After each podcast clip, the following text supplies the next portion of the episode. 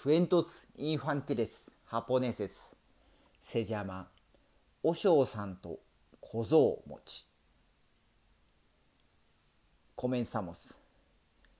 昔々山寺にお尚さんと小僧さんが住んでいました。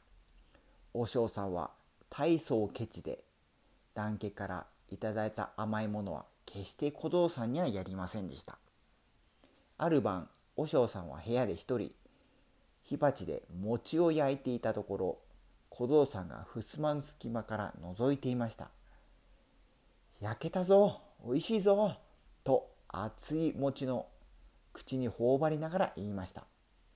夫婦食べる前に餅を冷ましていました。小僧さんも食べたくて仕方ありません。しばらくすると明暗が浮かび次の晩小僧さんは和尚さんに言いました。お尚さん、お願いがあります。今日から私のこと、夫婦と呼んでください。お尚さんは何かおかしいなとは思いましたが、餅を食べるのが先決でした。いいだろう。これからは夫婦と呼ぶことにしよう。さあ寝る時間だ。床に入りなさい。と言うと自分の部屋で餅の準備を始めました。焼けたぞ。おいしいぞ。熱い餅を口に頬張りながら言いました。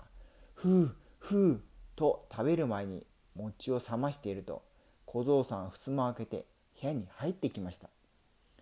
はい、何でしょうか？何の用だ？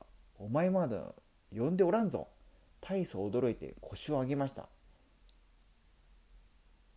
今、夫婦と呼びました。和尚さんは大声で笑うとこう言いました。お前なかなか頭がいいな。はっはっは。と言うと、餅を一口小僧さんにあげました。おしまい。